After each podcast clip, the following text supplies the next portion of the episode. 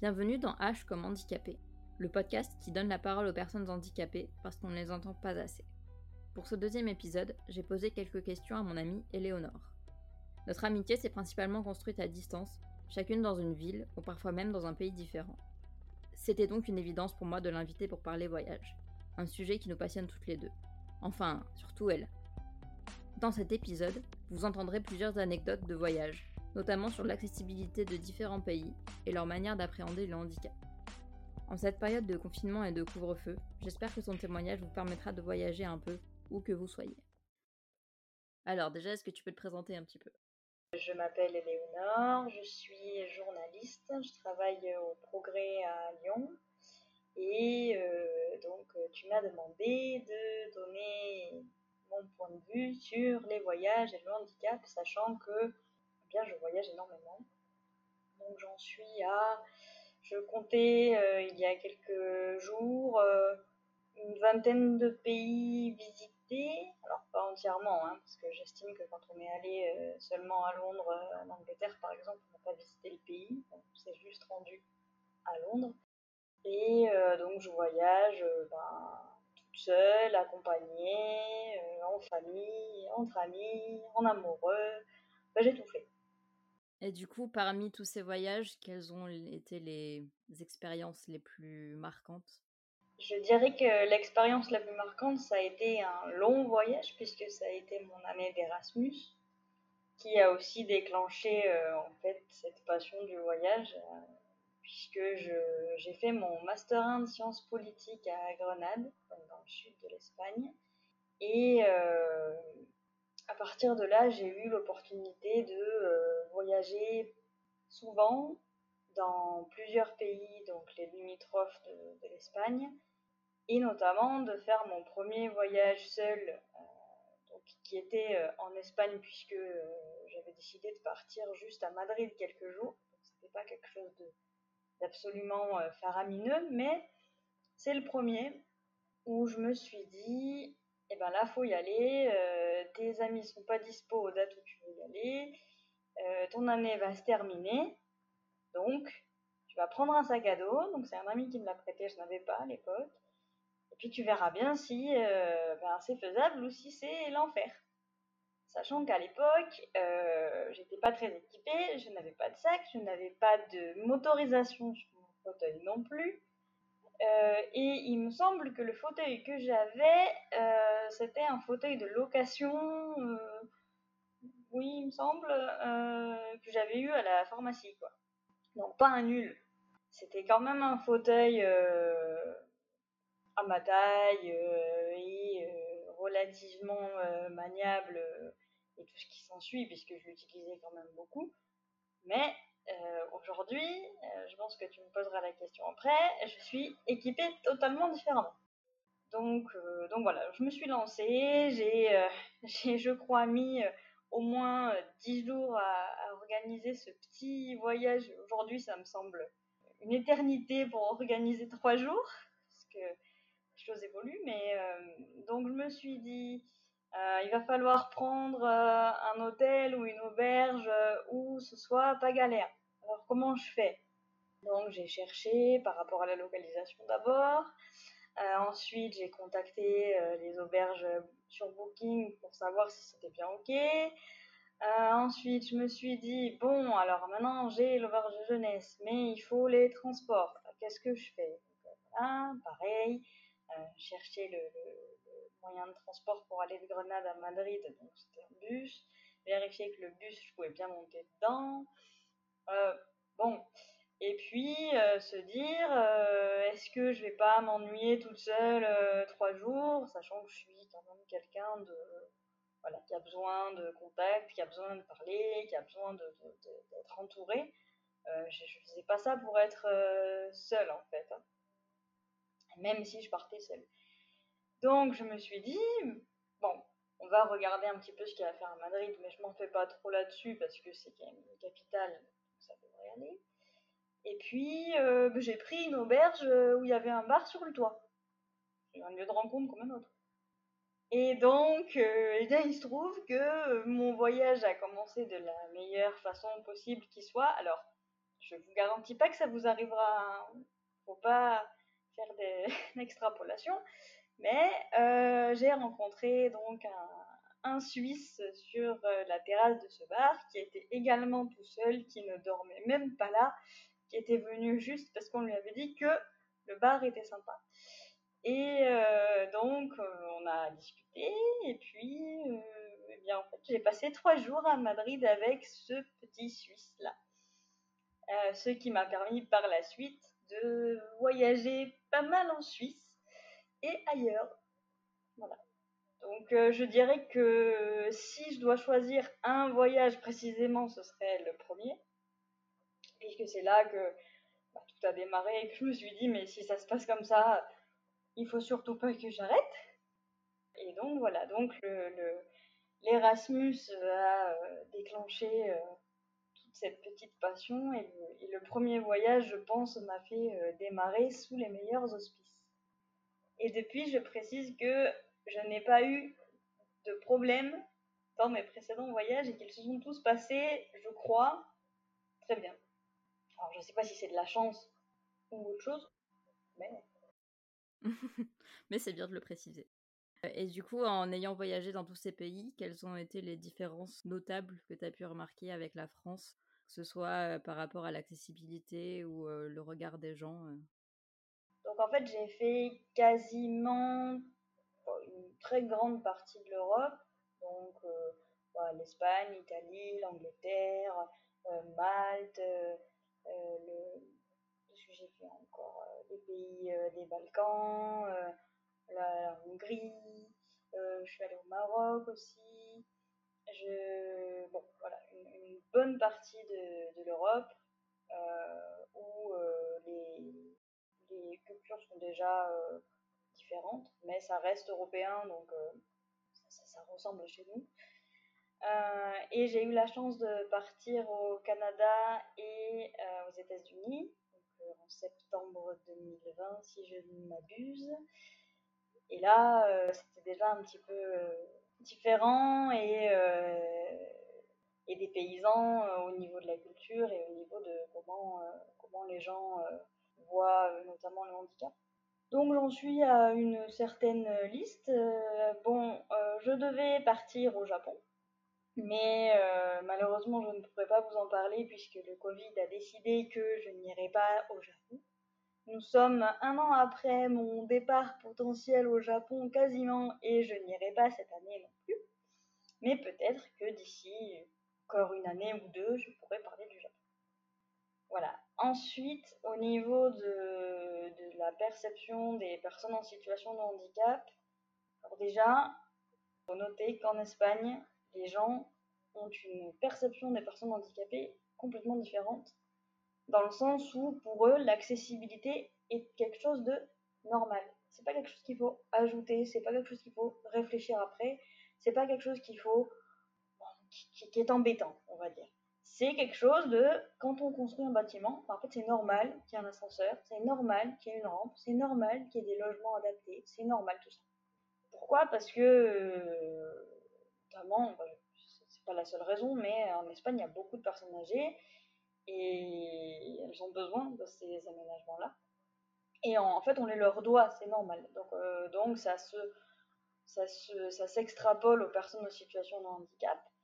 Et euh, bon, elles sont considérées euh, de la même façon que n'importe qui d'autre. Je, moi, j'ai pas senti de, euh, dénigrement ou on met de côté parce que c'est compliqué. Alors certes, hein, il ne faut pas faire de généralité. Il y a toujours des gens qui, qui ça pose problème. Mais moi, j'étais toujours très entourée, on m'accompagnait partout, on m'aidait quand il fallait m'aider, on me faisait monter les marches de la boîte de nuit s'il fallait me faire monter les marches de la boîte de nuit je cite la boîte de nuit parce que c'est quand même un lieu compliqué euh, parce qu'il y a des gens, parce qu'il faut faire attention, parce que il fait noir. Bon, je cite pas ça euh, au, hasard non plus. Ensuite, euh, les pays du style la, République tchèque, oui, la République tchèque me vient en premier parce que je crois que c'est le pire endroit en termes d'accessibilité. Il y a des pavés partout déjà. Alors, c'est pas leur faute, mais les pavés et un fauteuil, ça reste compliqué. Il y a beaucoup de marches, c'est vieux et ils ne refont pas ou peu. Alors que par exemple l'Autriche ou la Hongrie qui sont pas très très loin, eh ben eux sont beaucoup plus en avance. Voilà, je pense que c'est aussi une question de, de, niveau de vie, de, voilà, de richesse du pays. Hein. Par contre, euh, les gens vont euh, toujours avoir envie d'aider, vont toujours euh, voilà, être là si jamais il y a besoin. Ce qui est quand même agréable. Alors, je sais pas, hein, c'est peut-être parce que je suis une fille et que je suis pas trop moche que j'ai plus de facilité là-dessus. Mais n'empêche que en France, ben, parfois, il peut m'arriver d'avoir du mal à faire un truc pendant 10 minutes je vois des personnes passer à côté de moi. Et, non, elles ne m'aident pas. Je pense qu'il y a quand même une question de culture. Ah, et euh, donc, je suis allée au Canada. Ah oui, parlons-en. le Canada, parlons-en, oui. Euh, alors, les, gens, euh, je suis allée au Québec. Je suis allée au Québec, hein, donc là, la partie où on parle, on parle français. J'ai trouvé que les gens, c'était des nounours tellement ils étaient gentils et tellement ils étaient accueillants et tellement ils étaient prévenants et tellement ils étaient positifs. Bon, j'y ai passé que une grosse semaine, hein, donc je, ne peux pas non plus faire de généralité. Et par rapport à l'accessibilité, bah, c'est dans la même optique, dans le sens où euh, ben, les choses sont bien faites, euh, il y a des rampes, euh, les, choses sont, pensées pour les personnes en situation de handicap. Et euh, il, m'est arrivé de voir euh, une pub sur un écran géant avec euh, une personne valide, à côté un mec en fauteuil et à côté une personne de couleur, je crois. Voilà. bon, j'ai trouvé ça quand même assez parlant. J'ai fait New York aussi. Et il y a quelque chose qui m'a marqué à New York, c'est que quand une personne en situation de handicap a besoin de monter dans le bus, qui est gratuit d'ailleurs pour les personnes en situation de handicap, eh bien euh, le chauffeur est dans l'obligation, je dis bien l'obligation, de faire descendre les personnes valides s'il y a trop de monde dans le bus. Alors, euh, Alors moi j'étais un peu gênée parce que je, dis mais c'est pas grave, j'attends le bus suivant s'il est trop plein.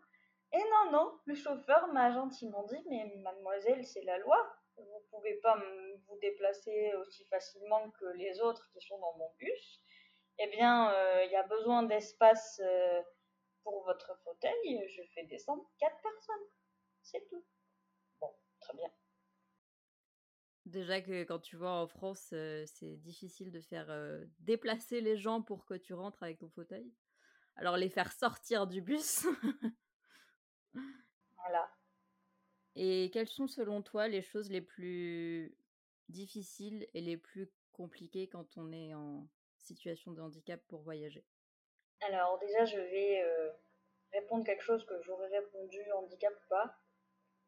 la première chose difficile à faire c'est sauter le pas parce qu'il y a beaucoup de gens qui ont envie de voyager, qui ont envie d'aller découvrir, mais qui se disent oh là là, mon Dieu, faut organiser, oh là là, mais il faut que je trouve des amis pour partir avec moi, euh, bon, ça coûte des sous.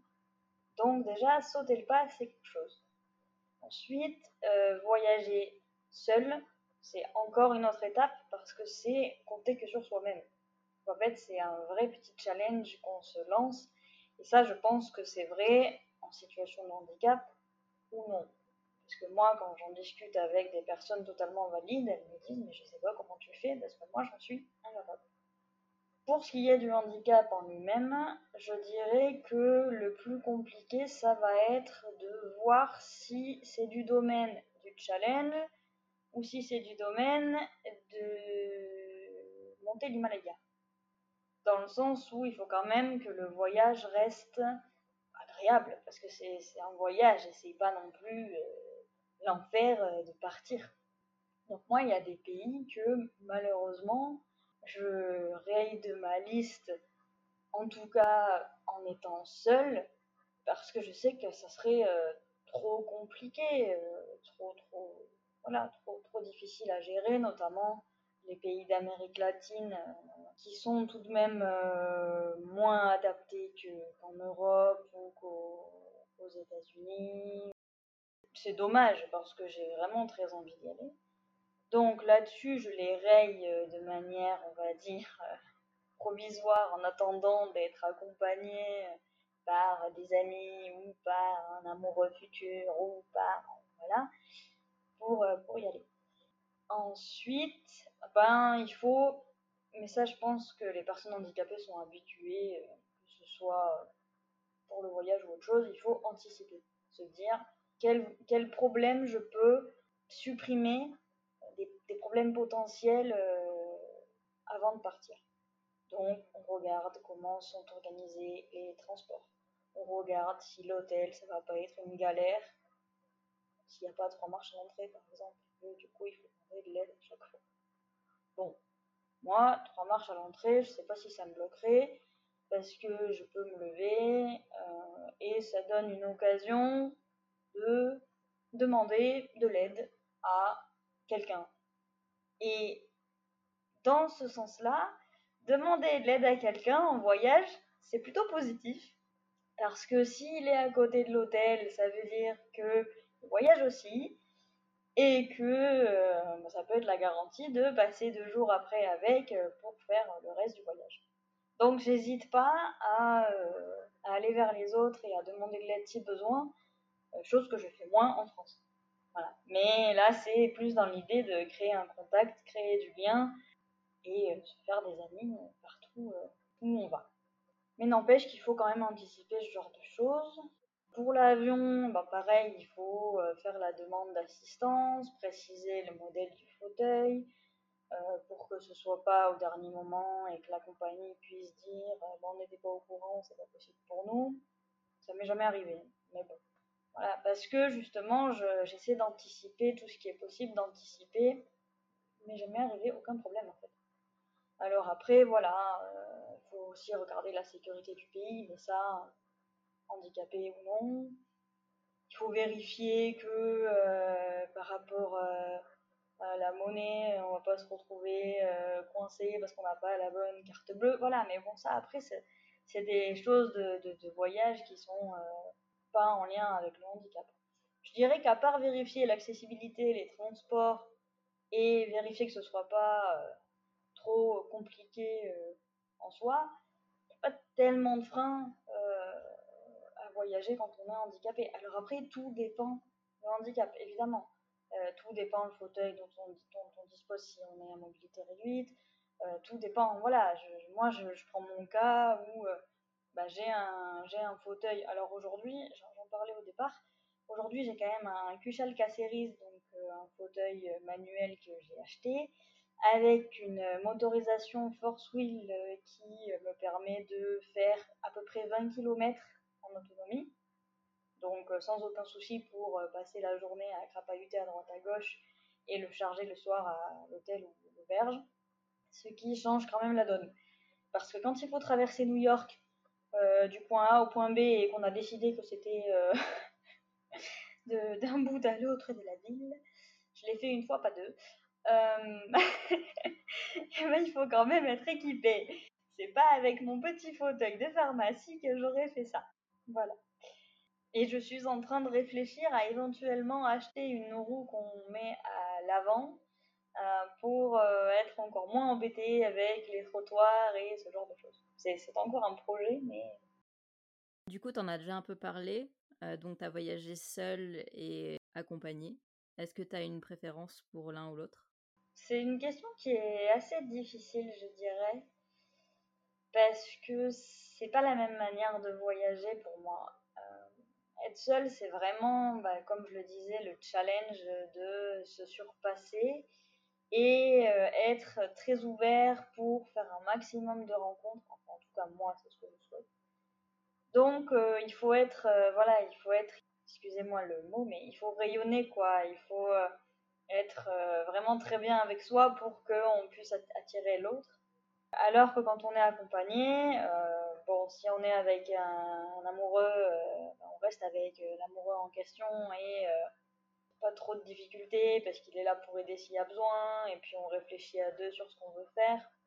Et entre amis, eh ben, il va falloir euh, arriver à euh, trouver des activités qui correspondent à tout le monde, euh, dans le même budget, ou alors accepter de chacun que chacun fasse quelque chose de son côté, qui marche avec certains, pas avec d'autres.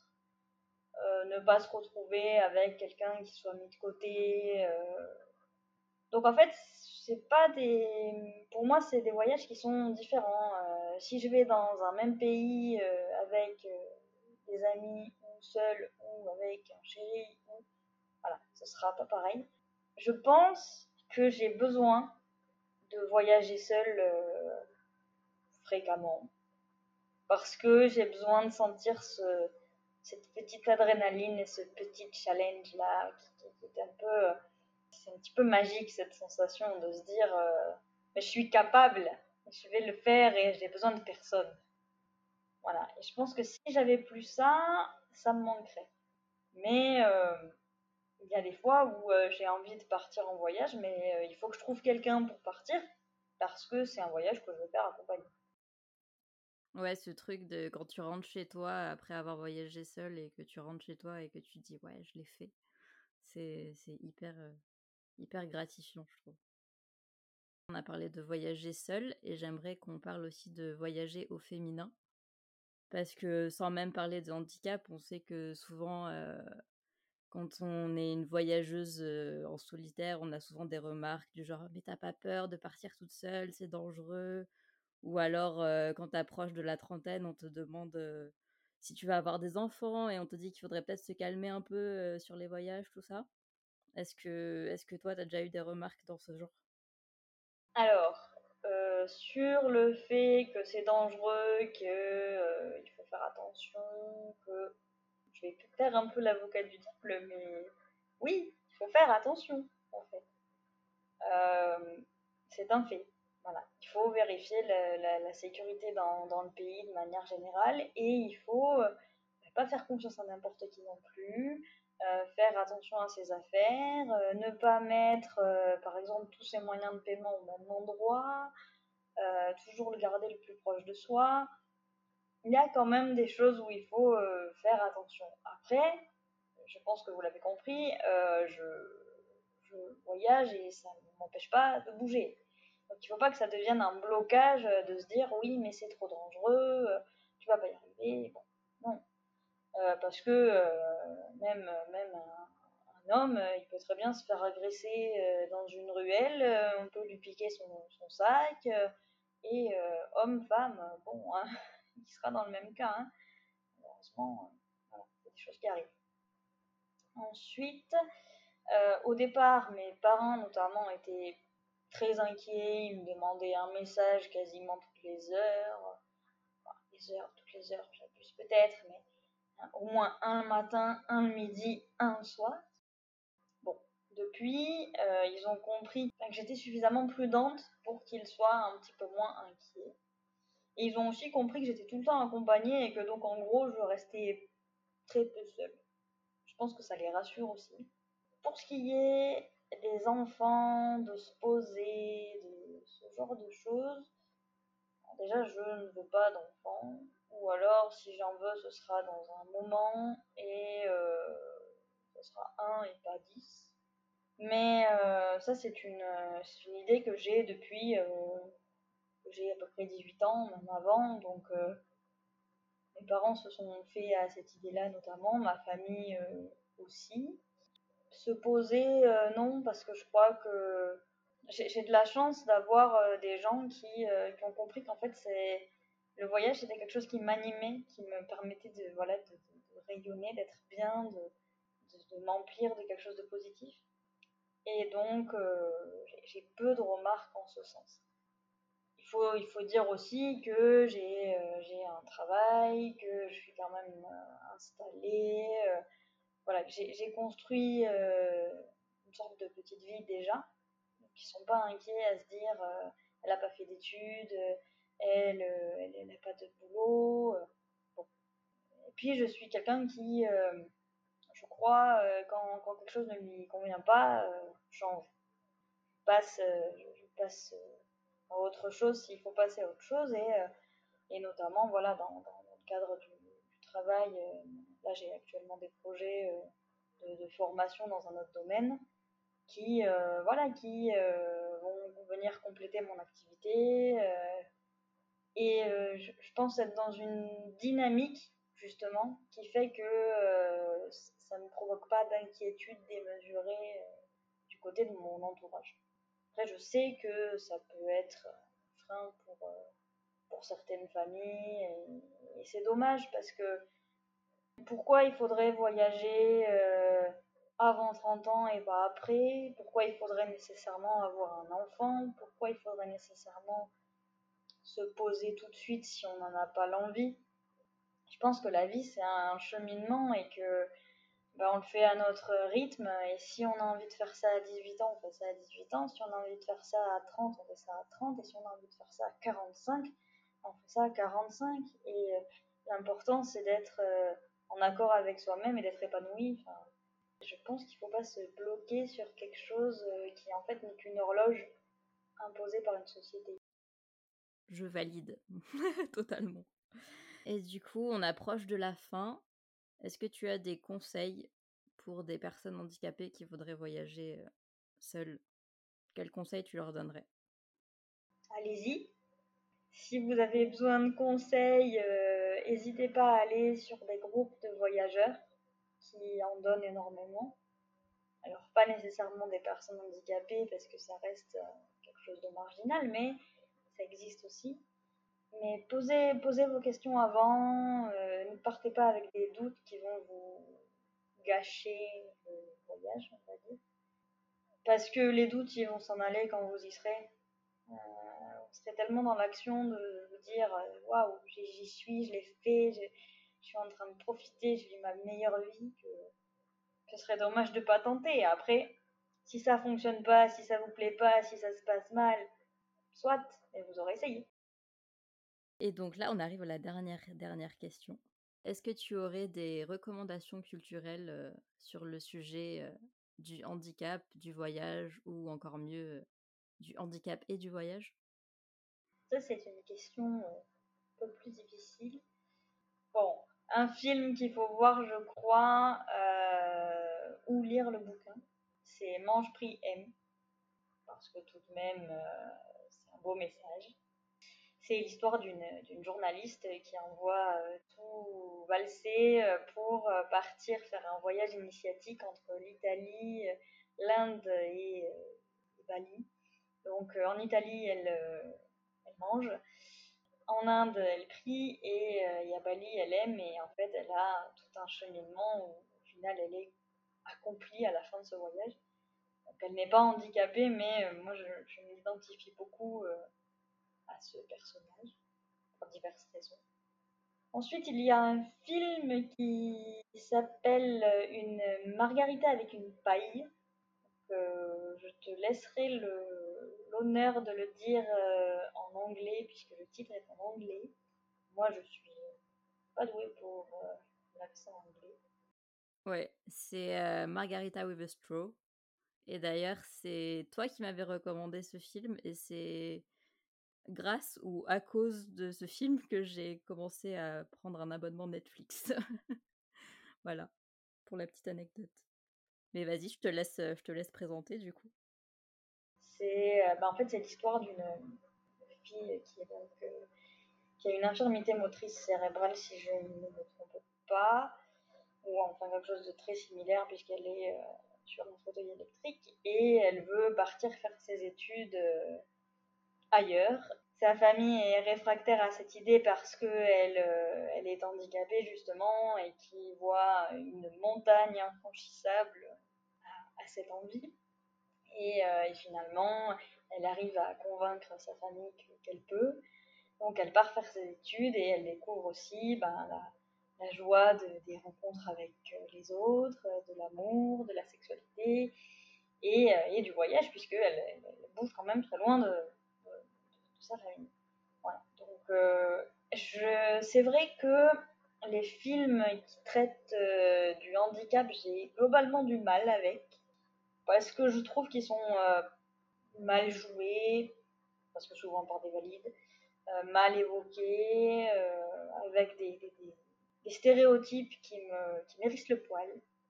Mais celui-ci sort de ce champ-là. Donc je ne vous recommanderai pas beaucoup films ou de, recommandations culturelles dans ce domaine, mais celui-là oui. Et puis après j'ai envie de vous dire, euh, ben, faites votre propre film, hein, faites votre propre livre. c'est clair. Faites votre propre podcast aussi, c'est bien.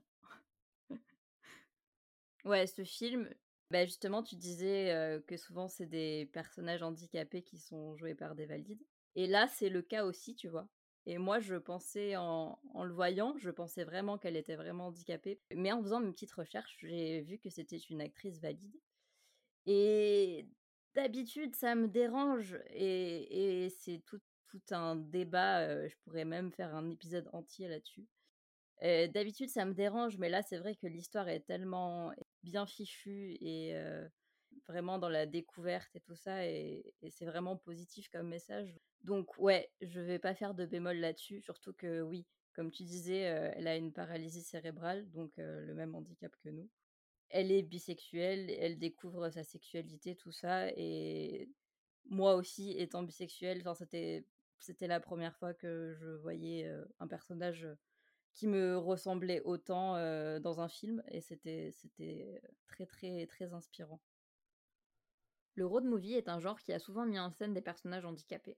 Il y a eu Hasta la Vista, un film belge dont les personnages principaux sont trois amis en situation de handicap qui, pressés de démarrer leur vie sexuelle, veulent se rendre en Espagne dans un bordel spécialisé pour les personnes handicapées.